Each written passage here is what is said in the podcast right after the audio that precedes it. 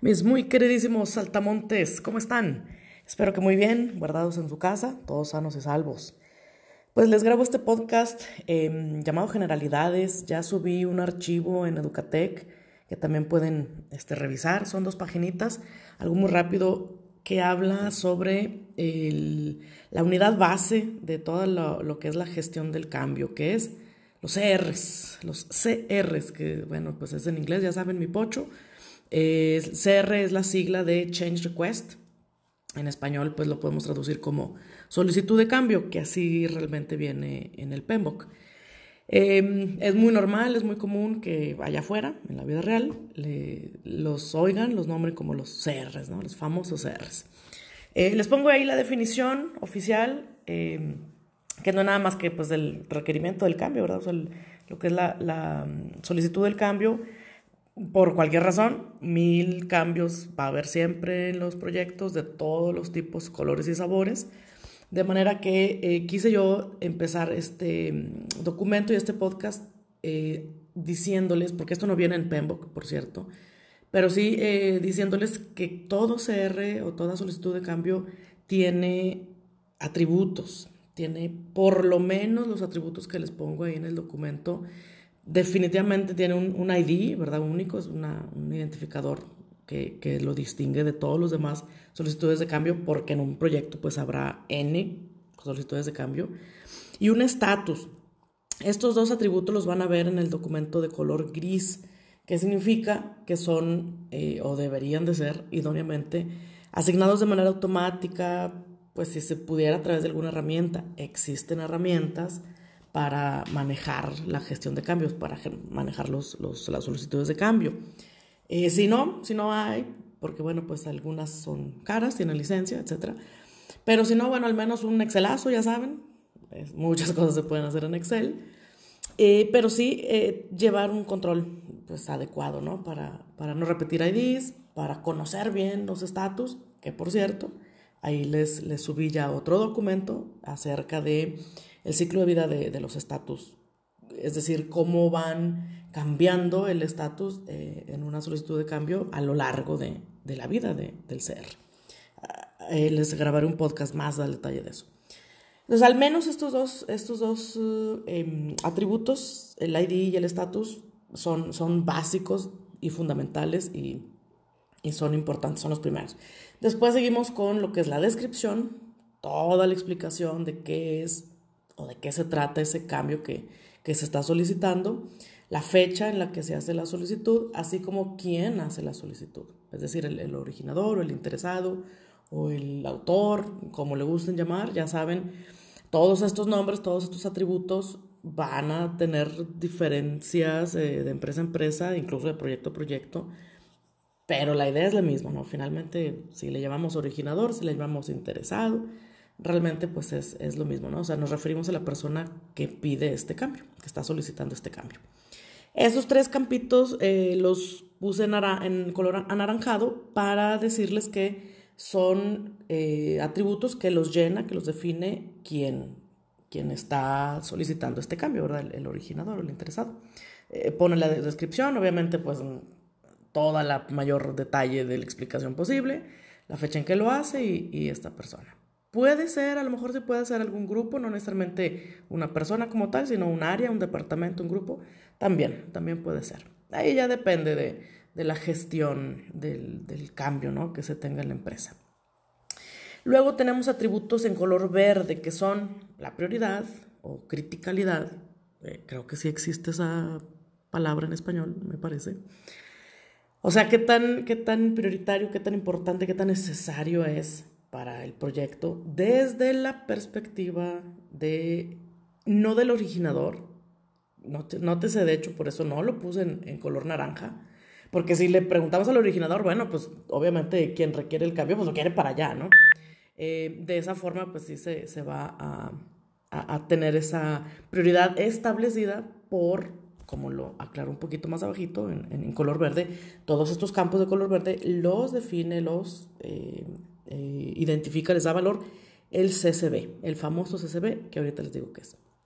Entonces, todo lo que es prioridad, la fecha de implementación o la posible fecha de implementación, suponiendo que se apruebe este cambio, el costo, ya sea en, términos monetarios o en términos de esfuerzo, o sea, qué, qué significa o qué implica económicamente y o no económicamente implementar este cambio. La factibilidad, porque a veces no siempre se puede los, los, implementar los cambios, no siempre es conveniente, o no en este, en este momento, quizás después, quizás en otro proyecto. ¿Qué tan factible es, vaya, eh, eh, llevar a cabo este cambio? Y la decisión que se va a tomar. Entonces, estos tres eh, atributos, estos tres campos de todo CR, los define el famoso CSB. Que bueno, si ya este, han hecho sus tareas de PMBOK, ya saben que el CSB es el, el comité, el, board, ¿no? el comité de cambios, ¿no? de, de lo que es el control del, del cambio. Eh, igualmente tengo, ya les, les, hice por ahí un diagrama de procesos en donde lo, lo, digamos que vemos este flujo, esta gestión de cambios desde la perspectiva de los actores.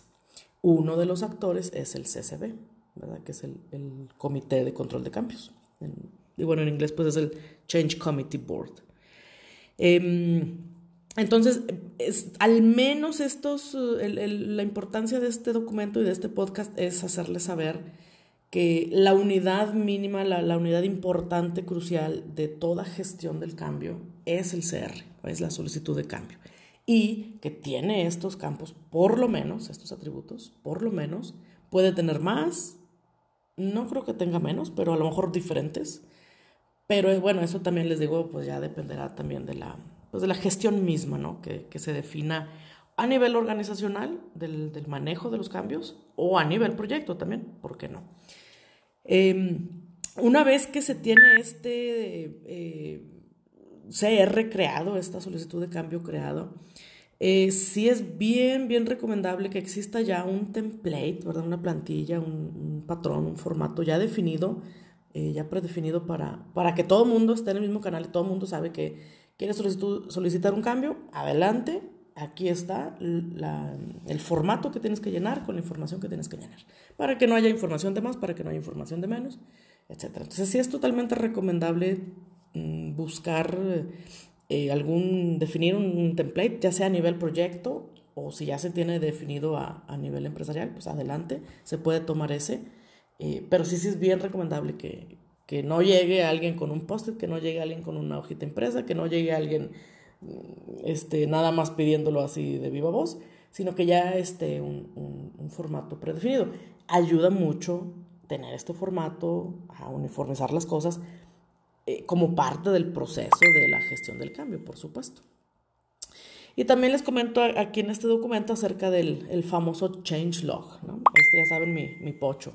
El changelog eh, pues no es nada más que un registro, o sea, llevar el, el, un historial, una bitácora, eh, en algún lugar guardar este, todas estas solicitudes, haya sido la decisión que haya sido, cuando se haya solicitado, lo que se haya decidido, etc. Pero sí se recomienda mucho eh, tener esta, pues este historial, vamos a decir, con, con todos estos registros de las solicitudes eh, que se van dando a lo largo de, del proyecto.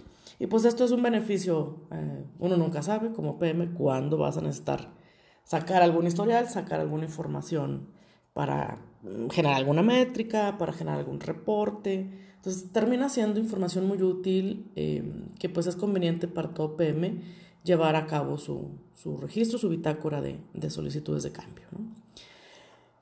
Toda esta información la encuentran aquí en este documento de eh, generalidades de los CRs, es la primera hojita. La segunda, eh, pues son más generalidades que tomé de, de PMBOK, que, que, no son parte, o sea, esta información anda por ahí en el capítulo 4, pero no formó parte de las actividades, de las tareas que, que les puse para esta semana de, del 20 de abril.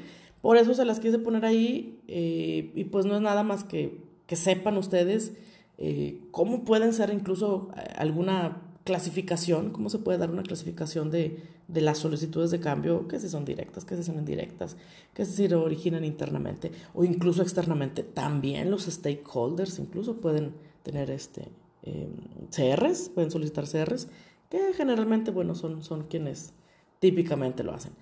pero igualmente internos, o sea, alguien del equipo puedes tener una CR, claro que sí, eh, la PMO, claro que sí, el director del proyecto, claro que sí, realmente es, es algo que no está limitado, o sea, todo el mundo puede generar y solicitar un, CR, ¿no? Y que, bueno, finalmente esta, este, estas CRs o estos solicitudes de cambio pueden tratarse o su naturaleza puede ser buscando una, una acción correctiva, buscando arreglar algo, buscando una acción preventiva. Eh, eh, o incluso una reparación de un defecto ya identificado como defecto como tal, o no sé, un upgrade, una actualización. Realmente la naturaleza de, de, los CRs pues puede variar. Incluso alguien pudiera decir, eh, lo podemos, maestra, podemos poner esta, mm, ¿cómo le definiríamos? Esta, esta naturaleza, o sea, si es un CR para corregir, si es un CR para prevenir, si es un, un CR para arreglar un defecto, si es un CR para actualizar, ¿lo podemos poner como un atributo? Claro que sí. Definitivamente sí, puede ser, no sé, lo, le pudiéramos llamar categoría o tipo, naturaleza del CR.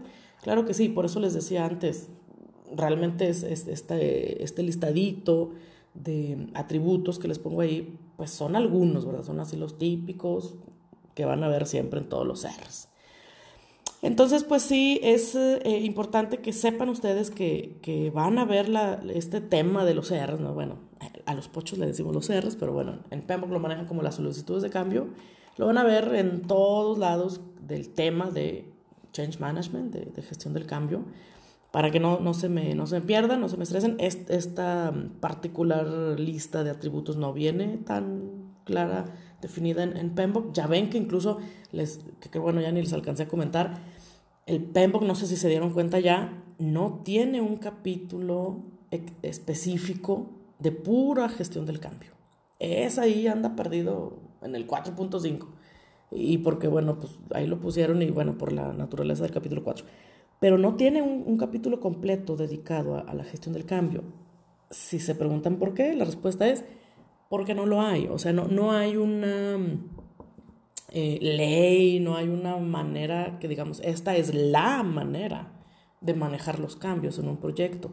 Realmente es muy ad hoc, o sea, se, se adapta, se tiene que adaptar a cada proyecto, a cada empresa, a cada naturaleza del negocio, por eso es que no pudiera eh, Pembok, digamos, comprometerse o definir así para todo el mundo de proyectos, que los cambios se manejan así. No, realmente es, es difícil hacer eso por, por, muchas variantes. Por eso es que nada más le dedica ahí un poquito, habla, no sé si lo notaron, muy genérico, ciertamente lo es. Igualmente, bueno, pues como la información que, que por aquí les paso, que esta información pues la saco yo de, realmente de la experiencia. No hay una Biblia de los cambios, del manejo de cambios, ¿verdad? No le existe. Eh, es realmente en base a la experiencia, en base a ver qué cosas funcionan, qué cosas no funcionan en, en diferentes proyectos, en diferentes clientes, en diferentes empresas. Y pues con eso vamos construyendo eh, todo este manejo del cambio que la idea, bueno, es, es que ustedes reflejen en, en, los entregables, que, bueno, el entregable que vamos a, tener en esta unidad, uno de ellos, pues es que ustedes digan cómo se va a manejar el cambio en su proyecto. Ya van a tener un template definido, qué atributos van a tener en este template, cuál va a ser el proceso, que ya lo pueden ver ahí en, en los diagramitas de flujo que les puse entonces váyanle dando ojito a eso, vayan, vayan sabiendo que, que toda la gestión del cambio realmente gira en torno a, a, las solicitudes de cambio, a estos famosos CRs. Les dejo este podcast para que vayan entendiendo un poquito más este archivito de dos hojitas, muy sencillo, con las generalidades de los CRs. Ya les estaré enviando eh, más podcasts para explicarles los otros archivos que les subí, lo que es el diagrama genérico, lo que es el diagrama de procesos, donde realmente ahí tiene mucho que ver eh, los actores que participan en, esta gestión, así como el ciclo de vida, por llamarlo de alguna forma, eh, de los estatus, de cómo va viviendo un CR, eh, cómo va siendo su vida un CR a lo largo de un proyecto, con los diferentes estatus. Cualquier duda, ya saben, estoy a la orden en Piazza, por correo, si no se animan en Piazza. Y seguimos trabajando en esta unidad, en esta semana, con lo que es gestión del cambio. Revisen sus actividades, no las dejen de hacer, aunque sea tarde, ya saben, tienen un valor y quédense en casa.